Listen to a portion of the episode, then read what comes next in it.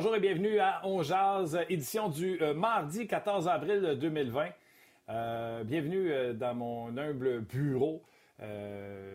et on est tous à notre bureau à la maison. J'espère que vous, vous êtes en sécurité à la maison également. toujours agréable d'arriver à l'épicerie puis quelqu'un fasse Hey, On je t'écoute après-midi. Donc, salutations à, tout le monde.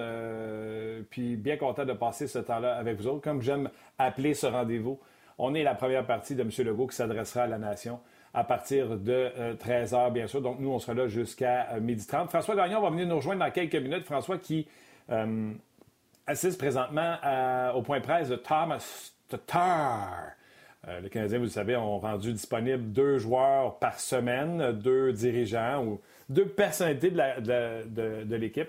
Et aujourd'hui, c'est Thomas Tatar. François a assisté à ce point presse, donc il va venir nous raconter ce qui s'est dit à ce moment-là. Et euh, on va en profiter également pour euh, vous poser la question, Thomas Tatar, c'est à quel prix? Et vous allez peut-être être surpris, voire même déçu de l'évaluation que je fais personnellement de Thomas Tatar. Donc, on va en parler dans quelques instants avec euh, François Gagnon. Autre sujet également, je ne sais pas si vous avez vu sur le rds.ca un texte de François. C'est un top 20 des joueurs qui sont âgés de, je ne me trompe pas, c'est de 27 à 30 ans. Euh, et euh, beaucoup de plaisir. Euh, je me suis fait prendre au jeu tout à l'heure avant le show de faire mon classement. Puis après ça, je suis allé voir François Gagnon, son classement. Je vous le dis, on va avoir beaucoup de plaisir et je vous invite à participer, à poser vos questions, vos commentaires sur ces joueurs-là de 27 à 30 ans. Et également, si vous avez des questions sur François, parce qu'on va parler de petites anecdotes avec François Gagnon également. Donc, tout ça au programme aujourd'hui. Et euh, allez-y de vos commentaires. D'ailleurs, j'aimerais saluer euh, Jeannette qui est à, la mise en onde. Comme je vous dis, moi, je suis chez moi, mais ça prend toute une équipe derrière pour réussir à, mener ces projets-là en onde, même si tout le monde est à la maison. Donc, je salue Jeannette et je salue également Rock Carignan, qui est euh, mon acolyte aujourd'hui aux médias sociaux. Solid job, Rock. Un gros merci d'être là également. François Gagnon, salut! Bonjour, Martin Lemay. Comment ça va, euh, mon François? Finalement, une belle journée aujourd'hui. Ça va faire du bien, ça, aux gens quand on est en quarantaine. C'est une belle journée quand on est en dedans, mais si tu as mis le nez dehors, tu sais qu'ils ventent. Tu n'as pas besoin de, ton auto pour te rendre à quelque part. Tu sautes en l'air, tu dis on s'en va par là et euh, tu vas te rendre à destination. Je sais pas dans quel état, mais tu vas te rendre, c'est certain. Sauf que, écoute, on commencera pas à se plaindre avec tout ce qui se passe euh, euh, autour de nous, avec les contraintes de confinement, avec les drames dans les résidences pour personnes âgées. On va se compter chanceux de pouvoir travailler et de jaser de hockey pour essayer de trouver une manière de composer avec ça, de se divertir un peu. Euh, je pense que ça vaut la peine. Parfait. Écoute, euh, tu viens d'assister au euh, point de presse de Thomas Tatar. en attendant que les gens réagissent à ma question en disant qu'est-ce que ça vaut, Thomas Tatar? Est-ce que le Canadien doit le re-signer à tout prix? J'ai même une petite évaluation à te donner de Thomas Tatar. Raconte-nous ce qui s'est passé sur ce point de presse ce midi.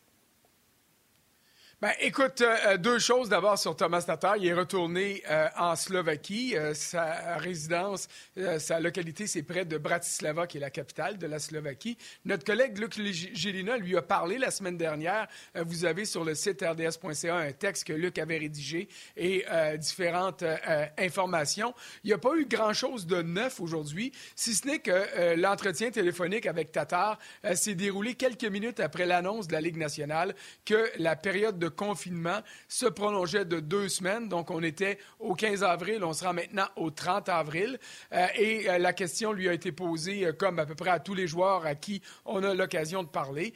Est-ce que du hockey estival, pour toi, ça vaut la peine? On sait que Drew Doughty, hier, des Kings de Los Angeles, a dit Moi, je vois pas d'un bon oeil le hockey estival parce que ça va avoir trop de répercussions sur la saison 2020-2021. et à ce niveau-là, il y a des points qui sont très valables. Euh, du côté de Tatar, il n'a pas été aussi tranchant. Tout ce qu'il a dit, c'est que priorité numéro un, la santé des joueurs, des partisans, du personnel, la santé en général. Et après ça, si oui, il y a moyen de jouer dans un contexte qui respecte la santé de tout le monde, on y pensera. Mais euh, c'est mon impression, là à l'écouter parler. Euh, il se maintient en forme, mais euh, il est pas, euh, je te dirais qu'il piétine pas ou tripping pas d'impatience à l'idée de revenir à Montréal pour jouer au hockey. il n'en fait pas une condition sine qua non. D'abord, la prévention, et après, on verra ce qui arrivera avec le hockey. Je ne sais pas, pour enchaîner, puis on va venir sur Thomas Tatar, je ne sais pas si tu as vu le tweet de Pierre Lebrun hier qui disait que la Ligue nationale de hockey est prête à commencer sa prochaine saison qu'en novembre pour se permettre de finir la mm-hmm. saison qu'on n'a pas terminée avec des séries éliminatoires. Et on annulerait le match des étoiles, on annulerait le bye week et on serait prêt à terminer les séries éliminatoires en commençant une saison en novembre au 21 juin pour se replacer, là, pour faire le, repêchage et les joueurs autonomes, encore une fois, le, 1er juillet suivant. Que ça, donne une liberté. Puis, tu sais, j'en avais parlé, je pense, la semaine passée. J'ai parlé avec Perron. Perron, lui, ce qu'il souhaite, c'est que ce soit un break maintenant, qu'on finisse la saison, puis qu'on recommence tout de suite la suivante au lieu d'avoir deux pauses. Oui. Euh, écoute, personnellement, là, et puis euh, je sais que je suis seul dans mon camp, je veux être optimiste, mais euh, je pense que c'est le réalisme qui me fait parler quand je regarde tout ce qui se passe dans la vie normale, dans la société en général, et je ne parle pas du monde du sport professionnel. Moi, honnêtement, je dirais, prenons les moyens pour commencer, s'assurer de commencer au mois d'octobre la saison 2020-2021. On fait un trait sur ce qui est arrivé jusqu'ici. C'est dommage. Ça va coûter une fortune aux équipes et aux joueurs. Une perte de revenus d'un milliard cent millions de dollars. Ça va avoir des répercussions sur le plafond. Profitons des prochains mois pour négocier les paramètres d'une nouvelle convention, de servir des pertes des joueurs des pertes des propriétaires pour trouver une manière d'avoir des compromis entre eux et de négocier tout de suite une nouvelle convention collective. Utilisons ce qu'on vit présentement d'une manière positive. Ça, c'est mon point de vue personnel. Euh, je comprends les joueurs et la Ligue de vouloir jouer à tout prix parce qu'il y a des gros sous rattachés à ça.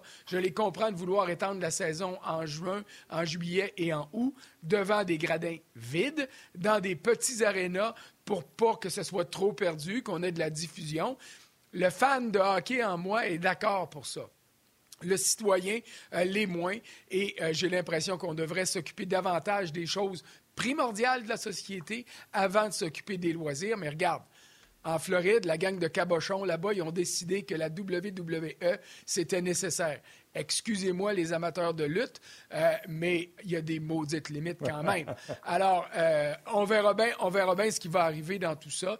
Mais moi, je, je voudrais dire que le bon sens devrait prévaloir et pour l'instant, le bon sens, c'est le confinement, c'est d'éviter euh, ou de prolonger la lutte contre la propagation et de trouver une manière de reprendre une vie normale en octobre au lieu d'avoir affaire à une autre vague qui va nous obliger à revenir en confinement à l'automne. Ça, moi, je ne veux plus le vivre jamais. Mais ça, c'est mon point. Non, je te comprends. Puis, je suis d'accord avec toi, la santé prime, mais un peu comme M. Legault, on ne peut pas empêcher les bons de la Ligue nationale de hockey de penser à, de penser à des scénarios euh, possibles. Puis, c'est sûr que tu veux garder l'espoir vivant. Fait qu'en en, sortant des possibilités, comme M. Legault l'a fait pour les écoles, tu veux garder de l'espoir. Puis, je pense que c'est fait comme ça. Puis, tant que c'est pas ouvert, moi, je lance pas la pierre en disant Voyons, occupez-vous de la santé, autant pour M. Legault que pour la Ligue nationale de hockey. C'est compréhensible qu'eux autres essaie de trouver des formats puis de penser à, ces formats-là. D'ailleurs, euh, ben, comprends-moi bien, juste pour finir là-dessus. Là. Vas-y. Oui, j'allais dire, comprends-moi bien là-dessus. Je suis d'accord pour que la construction résidentielle reprenne. Je suis euh, d'accord pour mm. que des, euh, des pans de l'économie qui sont essentiels reprennent. Parce que la société doit vivre. Il y a mm. du monde qui ont besoin de quitter un logement parce qu'ils ont acheté une maison. Tu sais, la vraie vie, là, c'est de ça dont je parle. Pour moi, le sport professionnel, même si j'en vis, même si c'est ce qui me permet euh, d'avoir mon bureau ici à la maison, c'est ce qui me permet de me nourrir, il en demeure pas moins que c'est un, bel extra dans la vie. Euh, en ce moment, on a des priorités qui devraient être différentes que celles du sport. Mais, je répète, c'est mon point de vue personnel. J'oblige personne à me suivre là-dedans. Non, non, puis on dit, on dit exactement la même chose, euh, François. C'est notre gagne-pain, pour se tirer un peu dans le pied en disant que c'est pas important que ça revienne tout de suite, mais c'est euh, les priorités, c'est la santé. Salutations à Alex Monpied qui euh, nous écoute sur Facebook. C'est sa fête aujourd'hui. Tu sais, quand on dit que les choses normales se poursuivent. Ben, salutations, Alex, et bonne fête, mon chum. Tatar, parce que tu sais, je pose la question aux gens.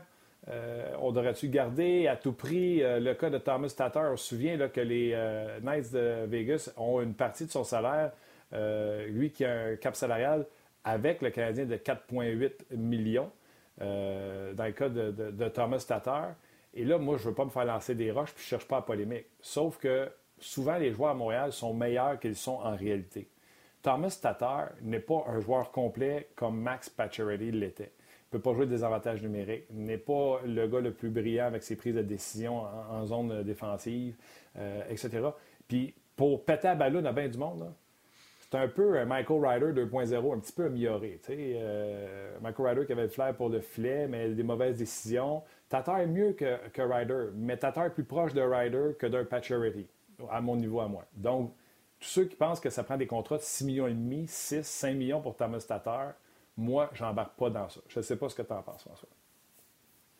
Bon, euh, je te trouve sévère dans la comparaison avec Ryder parce que euh, Thomas Tatar a beaucoup plus de sens du hockey que Ryder, beaucoup plus de discipline personnelle euh, et beaucoup plus un joueur d'équipe que Ryder l'a jamais été. Et puis Ryder, moi je le connais depuis les rangs juniors, fait que ça remonte à loin. Ah j'aime ta comparaison avec. Oui, monsieur de Hull et, non de Gatineau dans le temps. Euh, j'aime ta comparaison avec Max Pacioretty. Ça, ça, par exemple, je suis d'accord avec toi euh, que Max Pacioretty a plus un pour un à offrir que Thomas Tatar. Surtout qu'on va garder à Montréal le souvenir de Pacioretty qui était capitaine, qui était torturé, qui se mettait beaucoup de pression sur les épaules et qui avait beaucoup de pression ici. Donc, dans la transaction, là, le Canadien a donné plus. Un pour un pour Tatar, ça n'aurait pas été bon. Mais c'est Nick Suzuki qui est arrivé ici comme étant euh, le, le point principal, le point d'ancrage de cette transaction-là. Thomas Tatar, meilleure saison en carrière l'an dernier pour les buts marqués, 25. Il était en voie d'égaler ça ou peut-être de le dépasser cette année. Premier marqueur du Canadien. Est-ce que c'est un premier marqueur d'un club de la Ligue nationale? La réponse, c'est non. Il est là parce que euh, Jonathan Drouin a été blessé. Il est là parce que Max Domi n'a pas été en mesure d'avoir une bonne saison. Mais Tatar a vraiment bien complété un premier trio avec Dano et Gallagher. D'ailleurs, ces trois gars-là, Martin, sont premiers, Tatar, deuxième Dano, quatrième Gallagher, et ça, c'est parce qu'il y a quelques points en dessous de Domi, même si Gallagher a 59 matchs et que Domi en a joué 71. Euh, euh, euh, donc, il y a une valeur importante au sein de l'équipe comme joueur, comme coéquipier, et j'ajouterais comme valeur marketing. Ce gars-là, à cause de son nom de famille, à cause de la manière dont Michel Lacroix l'a prononcé, à cause de ce qu'il amène sur la glace, a une valeur marketing importante pour le Canadien. Et c'est la raison pour laquelle moi, si je suis directeur général, je donne pas la lune. Je ne m'envoie pas un contrat euh, de fou, mais euh, euh, je suis en mesure d'être généreux, surtout que j'ai de l'espace sous le plafond salarial pour me permettre de l'être. Je, je tiens davantage à Thomas Tatar que je tiens à bien d'autres attaquants chez le Canadien de Montréal. Ça vaut combien? Je savais que tu allais là, puis en même temps que je parlais, j'essayais de. Tu vu les signes de place qui devaient aller comme dans mes yeux, comme ça, ding, ding, ding, ding? Euh, ça vaut combien? Euh, euh, ça vaut, je te dirais, pas loin du contrat de Jonathan Drouin parce que c'est un gars qui est beaucoup plus constant, parce que c'est un gars qui euh, euh, va te donner, sur une base de 82 matchs, il va te donner certainement 70, 72 très bonnes parties, alors que Drouin, est capable d'en donner plus que Tatar. J'espère qu'on va être d'accord là-dessus. Mais il est aussi capable de connaître des, des, creux de vague de manière plus fréquente que Thomas Tatar l'est. Mais un contrat dans les eaux de celui euh, de Jonathan Drouin qui a été signé il y a deux ans déjà, euh, si ce n'est pas trois ans. Alors, dans ces circonstances-là, je crois que ce serait un contrat qui serait très de bonne valeur pour le Canadien, est-ce que Tatar veut plus? Est-ce que son agent est convaincu de pouvoir avoir plus ailleurs? Ça, c'est un autre débat complètement.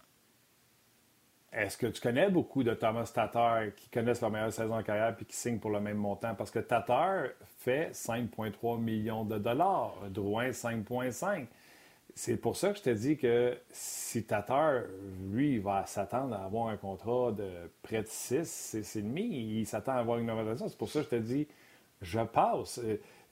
Et je pense que c'est ça la réalité de la nouvelle Ligue nationale de hockey avec les plafonds salariales. faut que tu arrêtes. Il faut que tu surpayes tes méga vedettes. Les Rangers ont compris ça. Ils ont tous sorti les gars qui faisaient 5, 6, 7 millions qui étaient des joueurs average. Ils ont payé une super vedette 9 millions. Tu comprends-tu? Tu peux plus te permettre du joueur moyen à 5, 6, 7. C'est ça qui te fait mal. Non, mais ils viennent de payer un bras et une jambe pour Chris Kreider, par exemple. Puis est-ce que Chris Kreider, qui est différent de Tatar, là, mais en valeur euh, au sein de ton équipe, est-ce que les deux gars, de manière différente, t'amènent à peu près la même chose? Tu sais, c'est intéressant, ça. Puis euh, le nom de Kreider va venir tantôt parce que dans, dans ma liste du top 20 des joueurs de 27 à 30 ans, au début, moi, je voulais mettre Kreider là-dessus. Puis finalement, quand tu avances, quand tu avances, quand tu avances, tu es obligé de le sortir. Tatar n'est pas sur ma liste du top 20. Il n'y a pas de joueur chez le Canadien.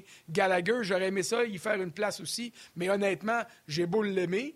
Euh, j'ai beau euh, avoir énormément de respect pour lui, mais je n'étais pas en mesure de le mettre là. Mais ta question est très bonne. Est-ce que je me rends à 6,5? Non. Puis c'est juste une question d'image. Est-ce que je me rends à 6? ben, la réponse est oui. Et je peux jouer sur la durée du contrat, parce que comme c'est un gars qui a euh, une bonne discipline personnelle, euh, qui est euh, constant sur la patinoire, j'ai l'impression que je ne prends pas un pari trop risqué si je lui accorde un an de plus, mettons, à un contrat qui serait déjà un contrat de longue durée. Mais garde, je t'ai pas dit que ça fonctionnerait de son côté. Je t'ai dit que c'était un bon contrat pour le Canadien. J'adore ça. Puis tu sais quoi, François, il est déjà écart. Puis je pourrais faire 30 minutes juste sur Tatar en te lisant, entre autres, le commentaire de, de Joël Côté euh, Vivanti qui dit sur notre page Facebook Le manque de talent flagrant chez les Canadiens fait en sorte que nous en sommes souvent à ce point de donner trop d'argent à des joueurs qui ne performeraient jamais autant dans d'autres équipes. Oui. Mais, mais je suis d'accord avec ça. Mais c'est quoi la réalité du Canadien? Est-ce que le Canadien était capable d'aller chercher Artemi Panarin l'an dernier? Au niveau monétaire, oui. Le Canadien aurait pu donner à Panarin exactement le même contrat que les Rangers ont donné, peut-être même un peu plus. Et by the way, à New York, Panarin paie sensiblement le même montant d'impôts que les joueurs du Canadien euh, au Québec et au Canada. Les impôts dans l'État de New York sont très, très élevés. Mais il ne serait pas venu à Montréal. Alors, c'est bien beau de dire on va aller chercher John Tavares, puis on va le surpayer des grandes vedettes. Panarin, on va l'avoir. Le Canadien a essayé Sébastien Nao l'an dernier. Il aurait dû aller un peu plus fort. On, on a parlé de ça tout l'été, mais la Caroline l'a gardé. Alors, les grandes vedettes qui vont venir à Montréal parce qu'elles veulent venir à Montréal, il n'y en a pas. Pas parce que la Montréal, n'est pas une belle ville, pas parce que le Centre Bell est pas beau, pas parce que les fans sont désagréables, pas parce que les journalistes sont désagréables, mais parce que c'est pas un club qui est en voie ascendante, c'est pas un club qui, euh, que les grandes vedettes regardent et disent Hey, j'ai une maudite chance, une bonne chance de gagner la Coupe Stanley là-bas. Et ça, même si Carey Price est là, même si Shea Weber est là. Alors, ces joueurs-là, je comprends le point de vue de notre intervenant qui dit on est pogné pour trop les payer. Mais on ça, c'est vrai, mais on n'a pas les moyens de les perdre non plus. Et c'est là le grand débat. Oui. Ouais, C'était Joël qui posait cette question-là. Plusieurs personnes également sur notre page euh, On Jazz. Euh, euh, bon, premièrement, salutations à, salutations à Jean-François Archambault qui est content qu'on puisse recommencer à jaser sur l'heure de lunch. je te dirais que que ce soit, m'excuse votre nom, je vais le lire, celui que vous avez mis sur votre avatar. W-E-R-R-E-W. Je ne sais pas comment on prononce ça. Et, Étienne euh, Langlois d'Or pose un peu la même question. François, qu'est-ce qu'on va faire? On va tout signer Domi, Dano, Gallagher et Tatar à des 6 millions par année? Ça ne marchera pas? Non, ça ne marchera pas. Et c'est la raison pour laquelle j'ai dit tantôt, Tatar, pour moi, est un joueur que je veux garder avant d'autres. Moi, je ne suis pas prêt à donner à Max Domi un contrat qui va être encore plus lucratif que ce que euh, euh, Thomas Tatar est en, moyen euh, de réclamer. À un moment donné, tu dois faire des choix. Moi, je ne suis pas convaincu de Max Domi. Je ne suis pas convaincu comme joueur de hockey. Il y en a, lui aussi, des valeurs, des bonnes, des mauvaises. oui, ça, je suis d'accord. Mais 30 ans dans la Ligue nationale, quand tu fais attention à toi, Tatar est encore bon pour te donner 3, 4, 5 bonnes saisons de hockey. C'est sûr que Domi est plus jeune, ça j'en conviens, mais Domi va demander un contrat qui va être plus cher. Euh, est-ce que euh, Domi et le Canadien vont se retrouver en arbitrage? On ne sait pas quand, avec le calendrier qui va être. Il y a plein de situations problématiques avec Max Domi dans le cadre d'une renégociation de contrat. Alors c'est ça qui me fait peur. Domi, euh, à long terme, Domi peut-il être un meilleur joueur de hockey que Tatar? Sans doute oui. Mais à quel prix? Ça, je ne suis pas sûr. Alors, si j'ai besoin de faire de la place pour aller payer d'autres gars, si je veux attirer d'autres gars, j'ai l'impression que euh, le nom de Max Domi va me permettre de conclure une transaction plus intéressante que euh, si euh, je mets Thomas Tatar dans l'équation. Et ça, encore une fois, on jase, là. C'est mon point de vue. Je respecte le tien. Et les gens qui nous écoutent peuvent avoir un point de vue qui est complètement différent. Puis ça ne veut pas dire que c'est eux qui sont dans le champ. C'est peut-être moi qui est dans le champ là-dessus, mais c'est ma manière de voir ce dossier-là. OK. Et moi, là, ceux qui vous disent Oui, il n'y a pas de sport, de quoi vous avez parlé? Je manque de temps, là. Il faut que je lâche le sujet de Tatar.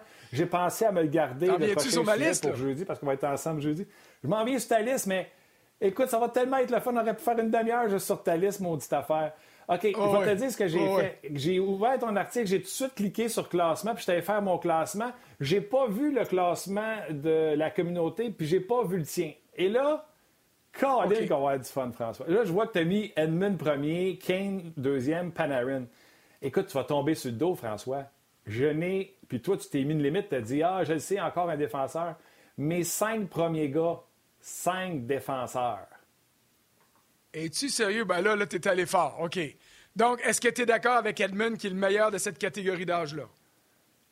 C'est mon numéro un sans problème. OK.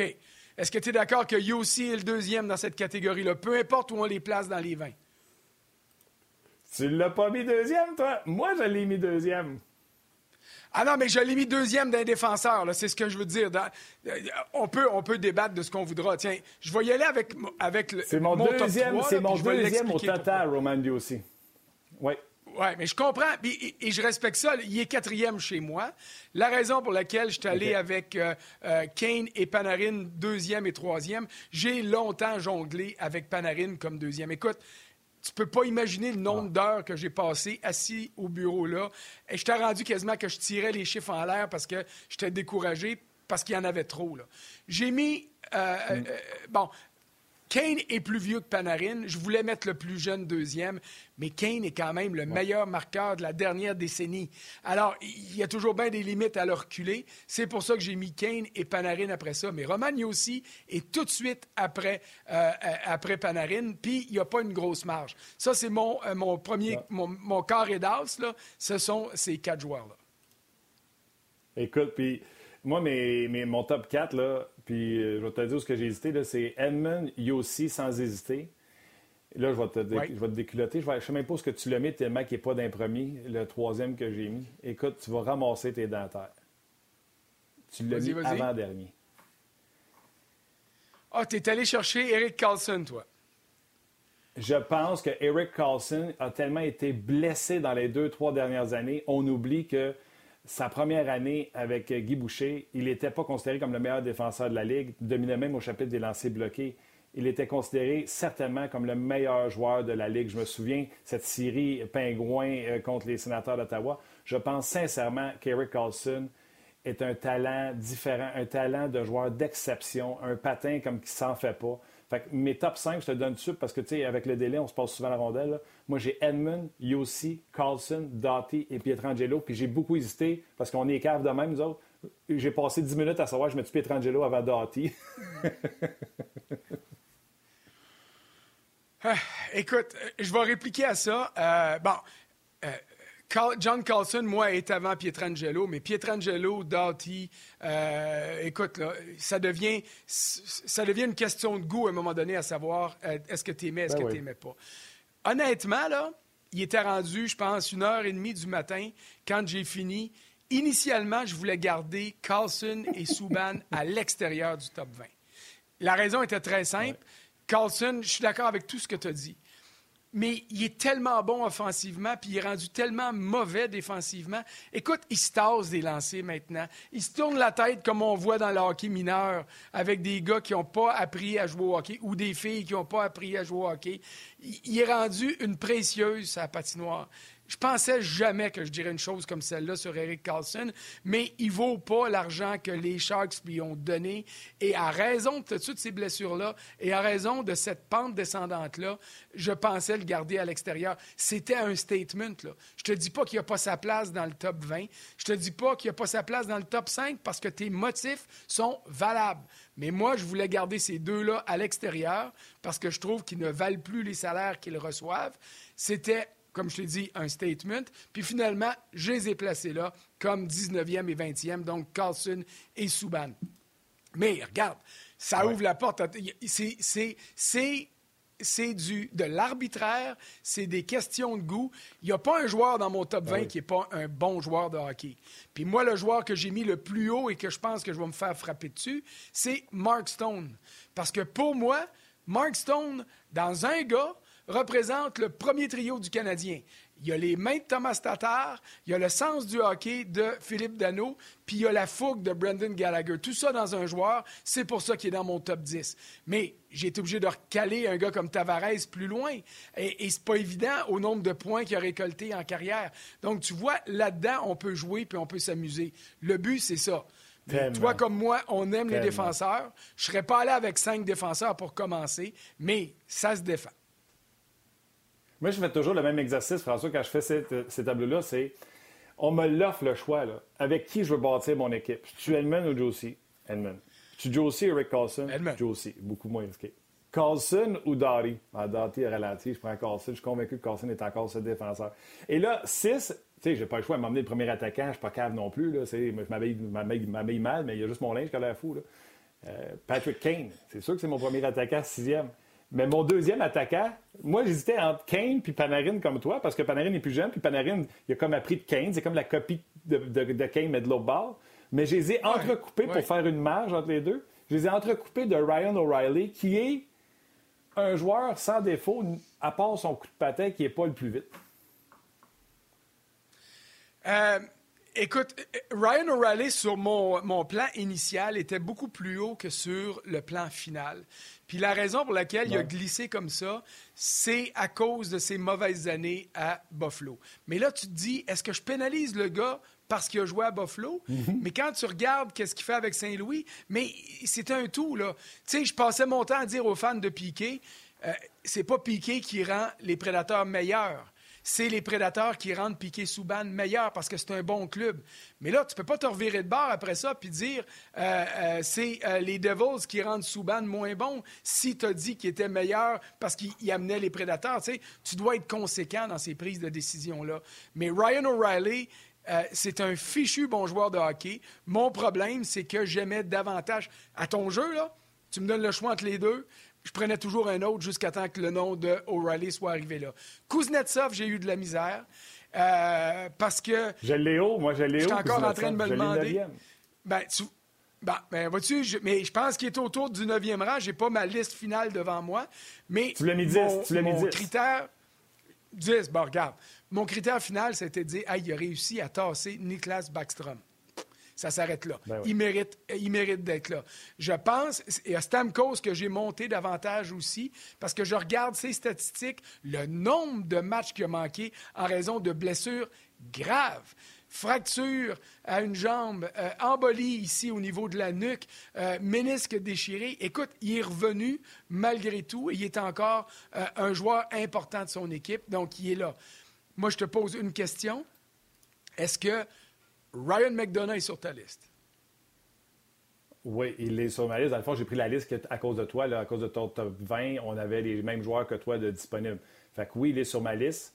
Euh, je vais aller la retrouver, mais je pense que je l'ai mis quand même assez haut. C'est un défenseur que j'aime beaucoup. Il est 11e, mais j'ai mhm. mis Ryan Ellis avant lui, qui est un autre défenseur. Tu sais, comprends-moi bien, là, puis je vais faire la boucle, euh, je vais prendre la POC tout de suite, là, François. Ryan Ellis, Ryan McDonough, ça a des qualités offensives, certes, mais défensivement, tu joues ça contre les meilleurs de la Ligue, puis il n'y a pas de problème. John Carlson, où ce qu'on a une grosse différence, moi avec la communauté ou moi avec toi. Exemple, John Carlson des Capitals, je parlais avec Marc Denis quand il a fait son top, je me souviens plus quoi, au sujet des défenseurs. Carlson ne joue pas contre les meilleurs de l'autre bord. C'est euh, Love qui joue contre les meilleurs de l'autre côté. Euh, Carlson, John Carlson, toujours, a de la misère à défendre. Fait que moi, là, si tu n'es pas capable de faire les deux puis c'est toujours la question, je me pars une équipe, je veux avoir Ryan Ellis ou je veux avoir John Carlson? Surprise, je vais avoir Ryan Ellis avant John Carlson. Je vais avoir Ryan McDonough avant John Carlson. Peux-tu embarquer là-dessus? J'aimerais ça. J'étais d'accord avec toi au début sur Carlson. Puis là, j'ai creusé un peu plus. Puis je suis d'accord que c'est pas lui qui joue contre toujours. C'est pas le Shea Weber des Capitals, on va s'entendre. C'est pas lui qui a les mandats les plus importants. Mais il y a quand même un différentiel de plus 92. Donc, dans sa, euh, sa tâche défensive, il est capable de de bien la faire. Est-ce qu'il est dans la deuxième vague? Peut-être, mais ce qu'il a à faire, il le fait très bien. Et un autre facteur, quand le sondage de l'Association des joueurs de la Ligue nationale est sorti, euh, c'est mhm. John Carlson qui était deuxième derrière Victor Edman, en avant de Roman aussi. Moi, j'ai toujours, je te dirais, puis je plaide coupable là-dessus, j'ai toujours levé le nez un peu sur John Carlson. Et quand j'ai vu ce résultat-là, je me suis dit, oups, euh, peut-être que je suis trop sévère. Alors, c'est la raison pour laquelle lui a monté un peu plus euh, que, que, Ryan Ellis dans, dans le cadre de mon classement. En tout cas, je pourrais faire ça pas mal toute la journée. Euh, je vais inviter les gens à se rendre sur le rds.ca, autant à lire ton classement à toi. il y a le lien pour faire le vôtre. Vous pouvez le partager avec vos chums en temps de quarantaine. Ça fait quelque chose à faire. Puis vous voyez, ça passe assez vite. Merci. Je te rappelle, si vous allez un peu plus loin là, dans la liste des textes que j'ai faits, vous allez avoir les 22 ans et moins. Là, il n'y a pas de débat, c'est Connor McDavid qui est premier. Après, vous avez les 23 à 27 ans. Ça, c'était pas évident, puis je me suis fait varloper par une coupe de gars qui avaient raison. J'ai peut-être mhm. été un peu dur avec euh, Barkov. Euh, et le prochain qui s'en vient, c'est les vieillards de la Ligue nationale, les 31 ans et plus. Je vous le dis tout de suite, Crosby va être numéro un. Puis après ça, pour les 19 autres, ça risque d'être drôle. On va s'amuser encore une fois. François, un gros merci d'avoir participé à cette première partie de M. Legault, puis on se rejoint jeudi. Salut!